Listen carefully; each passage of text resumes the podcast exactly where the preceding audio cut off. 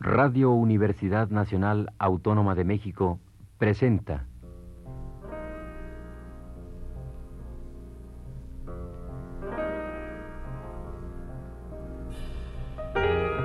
Retrato Hablado.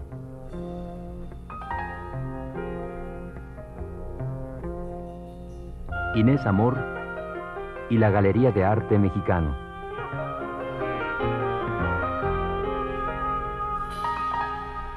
Un reportaje a cargo de Elvira García.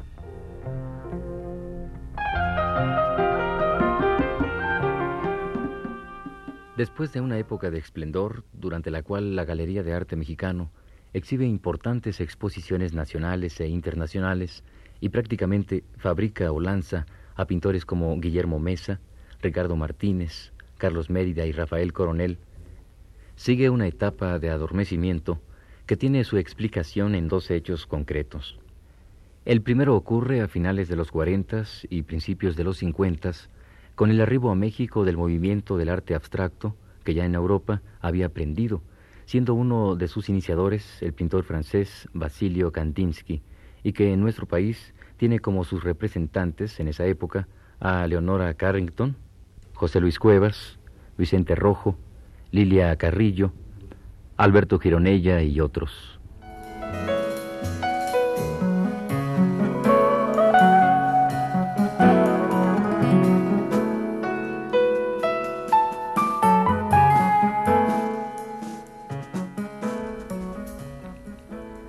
Ante la presencia del arte abstracto, la pintura figurativa y más concretamente la Escuela Mexicana de Pintura empieza a decaer. Se polemiza con el nacionalismo, el muralismo y todos esos ismos que estaban relegando la creación de muchos jóvenes que deseaban un arte sin barreras y que tenían puestos sus ojos en Europa y los Estados Unidos, atentos de todo lo que allí ocurre en materia de pintura.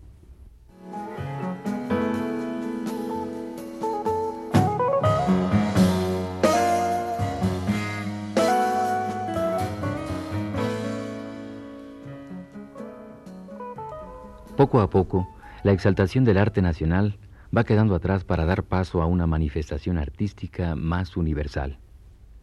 Se va dejando atrás ese tono de admiración con el que se habló del ser mexicano y del cual el mismo André Breton dejara testimoniado en su escrito titulado Recuerdo de México, que en algunas de sus partes dice así.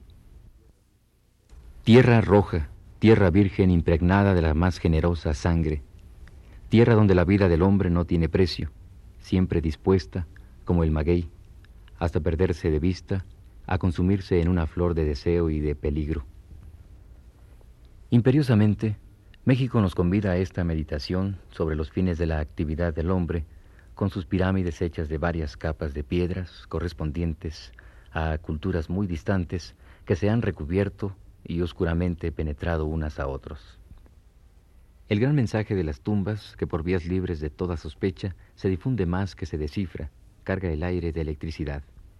México, mal despertado de su pasado mitológico, sigue evolucionando bajo la protección de Xochipilli, diosa de las flores y de la poesía lírica, y de Coatlicue, diosa de la tierra y de la muerte violenta, cuyas efigies, dominando en intensidad y en patetismo a todas las otras, intercambian de punta a punta del Museo Nacional por encima de las cabezas de los campesinos indios, que son sus visitantes más numerosos y más recogidos, palabras aladas y gritos roncos.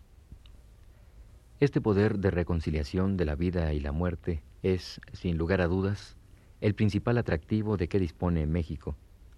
A este respecto, mantiene abierto un registro inagotable de sensaciones, desde las más benignas hasta las más insidiosas.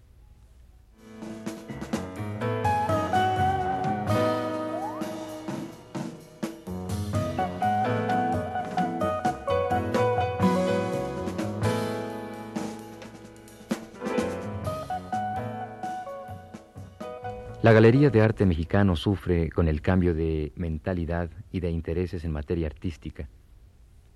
La crítica de arte, Raquel Tibol, explica el proceso que siguió la galería. Señora Tibol, ¿cuál ha sido la importancia eh, de la Galería de Arte Mexicano dentro del ámbito de la pintura en México? Bueno, yo quisiera antes que nada dejar establecido que estamos hablando de una galería. Una galería es una institución comercial de cultura. Entonces dejo expresado con buena, eh, digo con claridad, es una institución comercial de cultura.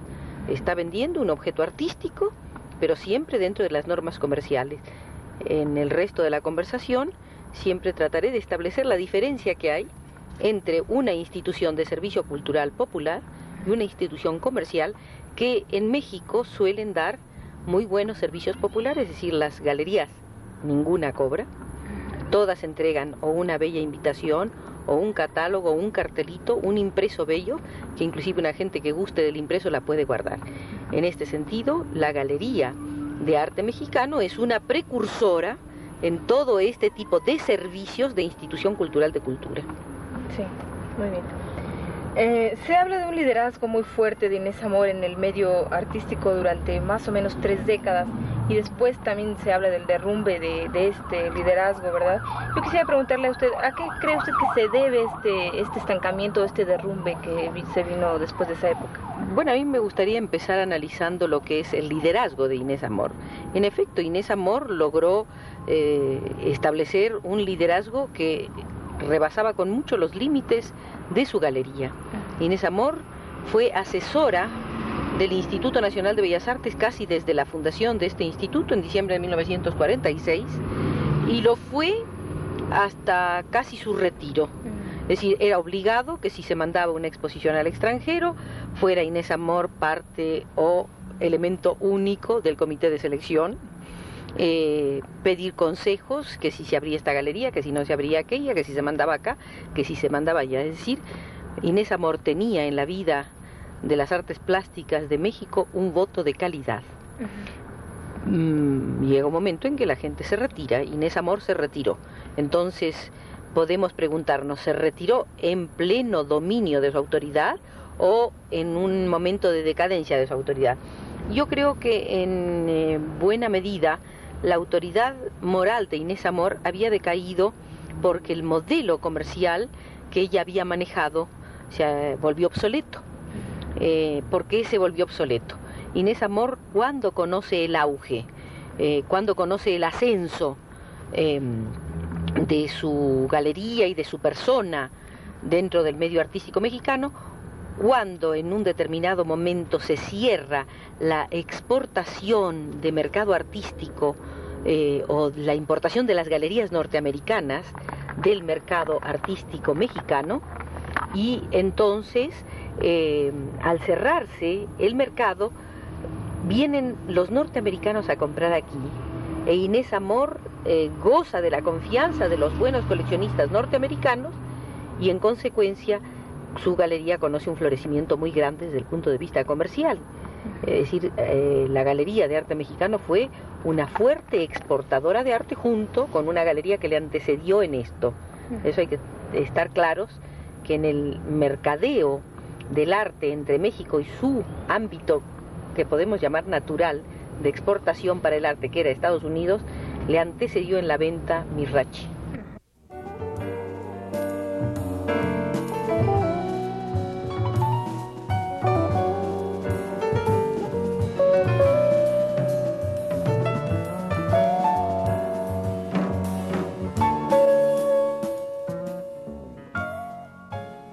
Pronto la lista con los nombres de pintores jóvenes que buscaban en el arte no figurativo su forma de expresión fue alargándose, empezando a constituir, en el tiempo menos pensado, una fuerza artística indudable. El investigador Jorge Alberto Manrique ha escrito al respecto. El hecho es que para los principios de los años 50, mientras más orgulloso en sí mismo estaba el renacimiento mexicano y más apoyo y reconocimiento tenía del mundo oficial, Muchos jóvenes artistas sentían fatigada la estrecha senda nacionalista y encontraban el ambiente irrespirable. La época de Serrazón había alcanzado su ápice y entraba en crisis. Se anunciaba el sucesivo momento de apertura. El regodeo en lo propio se había exacerbado. La tan cantada vuelta a lo propio, aventura indudablemente provechosa en su momento, que en más de un sentido había abierto a los ojos de los mexicanos un México nunca antes mirado por ellos, había desembocado en un estrecho callejón sin salida. La cerrazón se propiciaba por el gran éxito del arte nacionalista mexicano, especialmente por su pintura y por la fuerte personalidad de los tres grandes, y se había beneficiado por el aislamiento de Europa, que era consecuencia de la guerra, en un momento en el que los Estados Unidos no tenían aún nada importante que ofrecer en materia de arte hasta la aparición del expresionismo abstracto.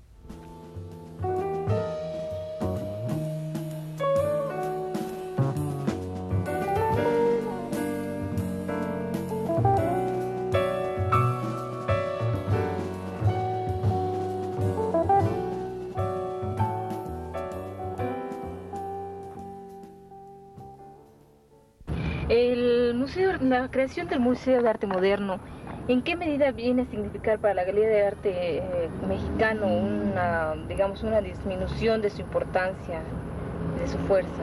Bueno, yo comencé estableciendo de que iba a ser una diferencia entre lo que son instituciones comerciales que lo que venden es arte o cultura y los organismos estatales que están obligados a promoverla.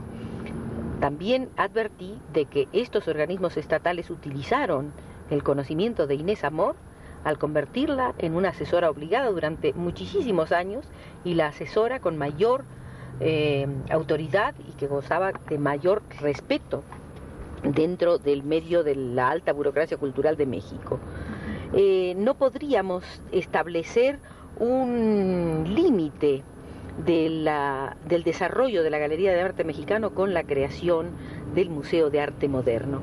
El Museo de Arte Moderno viene a ser una continuación, una ampliación de lo que se desarrollaba en Bellas Artes y eh, coincide en gran medida con eh, lo que podríamos llamar el retiro de Inés Amor.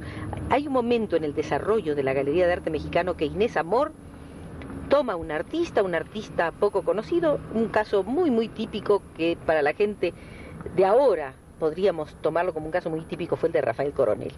Rafael Coronel hace una primera exposición, eh, se pone muy eufórico don Luis Cardosa y Aragón, dice de que surgió un nuevo Orinoco, algo así, dijo, eh, refiriéndose a una metáfora empleada por Atl con respecto a Rivera, que decía que Rivera era un gran Sequia, ¿verdad? Entonces, para hacer una metáfora paralela, habla del Orinoco en la pintura mexicana, don Luis Cardosa, y eh, saca a Rafael Coronel. Inés Amor lo comienza a promover y logra crear, como le ha pasado con, con otros artistas mexicanos, una especie de estereotipo. ¿Cómo fue? Yo nunca estuve en las intimidades ni en la trastienda de esa galería de fuertes ventas, porque realmente en un tiempo se decía que Inés Amor decía, bueno, ¿qué artista quiere que yo lo haga millonario? ¿Verdad? Eh, es decir, ella tenía la certeza, el orgullo de ser una gran vendedora. Muy bien, pero ¿qué pasaba con este orgullo y esta certeza? Eh, ella ejercía sobre sus artistas una especie no de liderazgo, sino más bien una especie de maternalismo eh, que no resultó, creo que siempre benéfico para los artistas. No resultó del todo benéfico. Ahora, yo no sé, si yo hubiera estado en esas intimidades de su trastienda, eh, sabría a quién culpar. Si fue la fácil mercantilización y comercialización de los artistas que engolosinados por un mercado próspero que les ofrecía Inés Amor, prefirieron repetir su modelo y mediocrizar su modelo por repetición, o Inés Amor se los impuso. Yo dudo esto último, lo dudo, porque ella siguió teniendo muy buenas relaciones con artistas que no aceptaron su modelo tal cual, pero también se alejaron de la galería. Yo recuerdo la época mm, estupenda de, Matías Gueris como escultor en madera, ¿quién se la manejó? Se la manejó Inés Amor. Inés Amor ha manejado a muchos artistas eh, que no eh, se atuvieron al modelo de éxito mercantil. De modo que eso el tiempo lo dirá, además me parece secundaria la importancia de este aspecto. Muy bien. Bueno, una última pregunta que tal vez en parte ya está contestada. Se dice que, la, mm, que gran parte de la obra representativa de la Escuela Mexicana de Pintura eh, se vendió a los Estados Unidos, está vendida en los Estados Unidos y que Inés Amor fue en definitiva en este en la apertura del comercio internacional, concretamente el estadounidense. ¿Qué me puedes bueno, decir? El, el comercio natural para la exportación, y era un mercado mm, más amplio que el mercado mexicano, era el mercado estadounidense. Pero hay que ver cómo entró la pintura mexicana al mercado estadounidense. Entró por lo que vinieron los norteamericanos a comprar aquí y que compraban con Inés Amor, con Misrachi, en el taller de gráfica popular, en los estudios directamente los artistas, en el Salón de la Plástica Mexicana desde que se abrió en 1949, etcétera, etcétera. En donde podían, compraban. Hubo un momento de gran euforia por parte del público norteamericano para comprar en México. Pero además hay que tomar en cuenta cómo pelearon desde Orozco en adelante, y digo Orozco porque fue el primero de los grandes que se fue a vender obra a los Estados Unidos, Tamayo casi contemporáneamente, y todos los demás siempre exhibieron con gran orgullo el tener muy buen mercado en los Estados Unidos. No intentaron conquistar el mercado europeo por varias razones. Primero porque tocó el periodo de la guerra, muy recio, que fue en un momento de gran despegue comercial de la pintura mexicana. Entonces el mercado eh, se vio, digamos, muy relacionado y enclaustrado dentro de los Estados Unidos. Y por otro lado, el, hecho de la prosperidad económica después de la Segunda Guerra Mundial. Europa misma vino así eh, a buscar, casi a solicitar el mercado norteamericano. Entonces podemos decir que no fue Inés, Inés Amor la definitiva, sino que ya había una... Bueno, Inés Amor fue una gran vendedora, tenía muy buenos vínculos en Estados Unidos, tenía relación con los grandes museos, que como se sabe, la mayor parte de los museos son de fundaciones, de personas en lo privado, de modo que tenía relación con estos museos, tenía relación con las universidades, con las instituciones culturales y una clientela de alto nivel. De modo que si hemos de buscar, de ver el rastro, hoy por hoy decir esta obra se vendió en la Galería de Inés Amor, por ejemplo, es una garantía de calidad en grandes subastas internacionales como la de la Par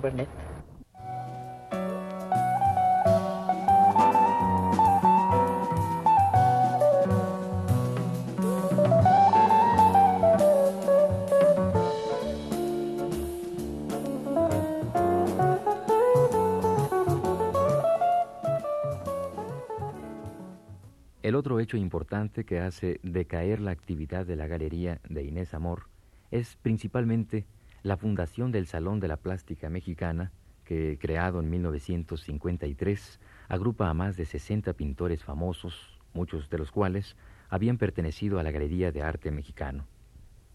Las intenciones del Salón de la Plástica eran las de impulsar la difusión de las artes nacionales, lo mismo en la República que en el extranjero, intensificar el mercado de la pintura, la escultura y el grabado, mantener relaciones e intercambios con instituciones y alentar el afán creador de los que apenas se inician y promover la adquisición de obras destinadas a incrementar el tesoro artístico de la nación. Inmediatamente después, en la década de los sesentas, se inaugura el Museo de Arte Moderno que poco a poco empezará a brindar un apoyo abierto a las nuevas tendencias de los jóvenes pintores.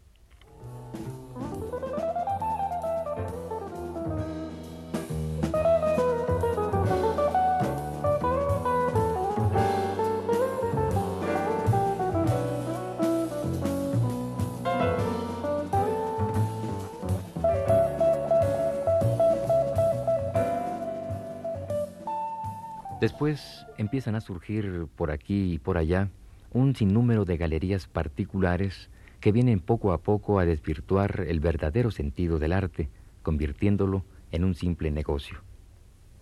Solo casos aislados como la Galería Juan Martín o la Galería García Ponce quedan al margen de esta comercialización. La crítica Aida Rodríguez Prampolini dice al respecto, el público ya no entiende nada acude a las pomposas inauguraciones de las galerías de arte como a un evento puramente social, con un escepticismo y una falta de seriedad que corresponde al desorden de conceptos presentados a través de las exposiciones. Casi cada semana aparece otro genio al descubierto. Los fines de las galerías, obviamente comerciales, forman parte de un fenómeno de nuestro tiempo. Hace apenas 30 años no había esta clase de galerías en México. Hace 50 no existieron ni en París ni en Nueva York, donde ahora el número de ellas varía entre 500 y 1000. Hoy en día las galerías exhiben y venden pintura y escultura en la misma forma como las perfumerías venden perfumes y productos de belleza. Únicamente que, en general, si se entra a una perfumería, uno sabe qué le espera cuando se gasta 50 o 100 pesos, mientras que en las galerías la base de los precios es vaga e incontrolable, aunque estos muchas veces figuren en dólares.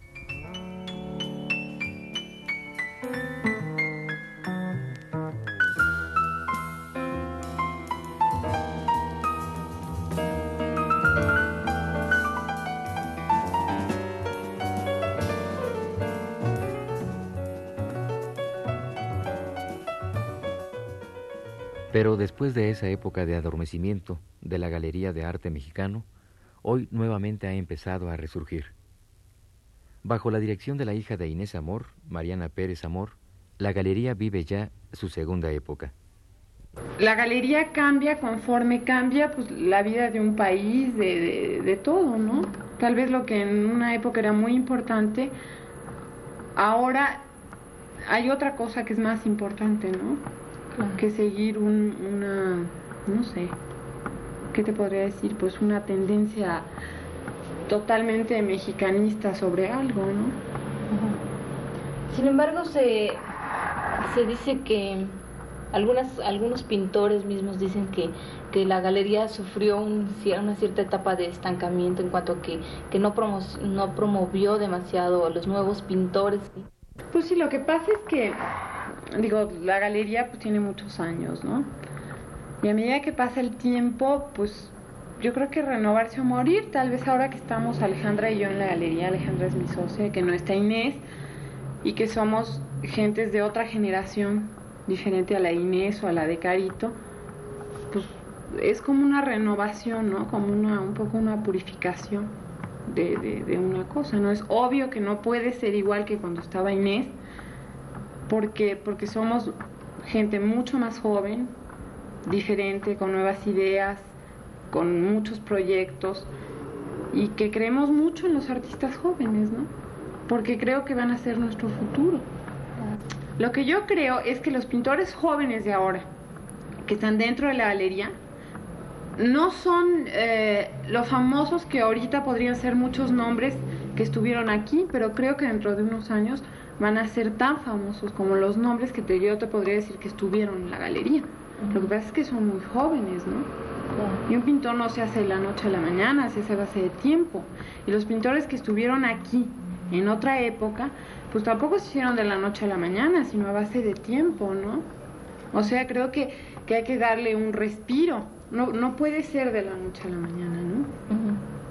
Y de los pintores que anteriormente, por ejemplo, Coronel o Chávez Morado o Mesa o Olga Costa, en fin, toda esa gente que, que formó parte importante de la galería, que sigue siendo miembro de ella. Claro, claro que sí, por supuesto, estamos abiertos a todos y los queremos mucho a todos.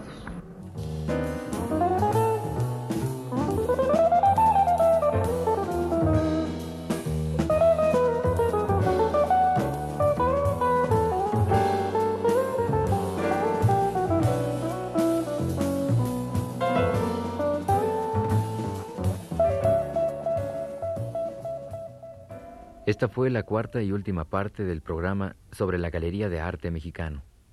Gracias por su atención.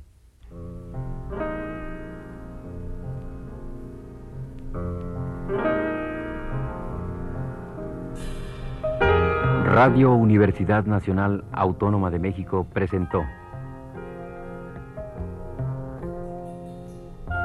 Retrato Hablado.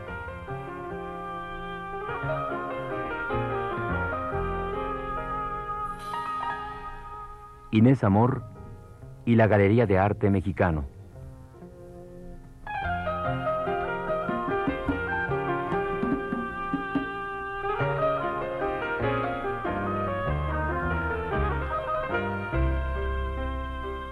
Un reportaje a cargo de Elvira García.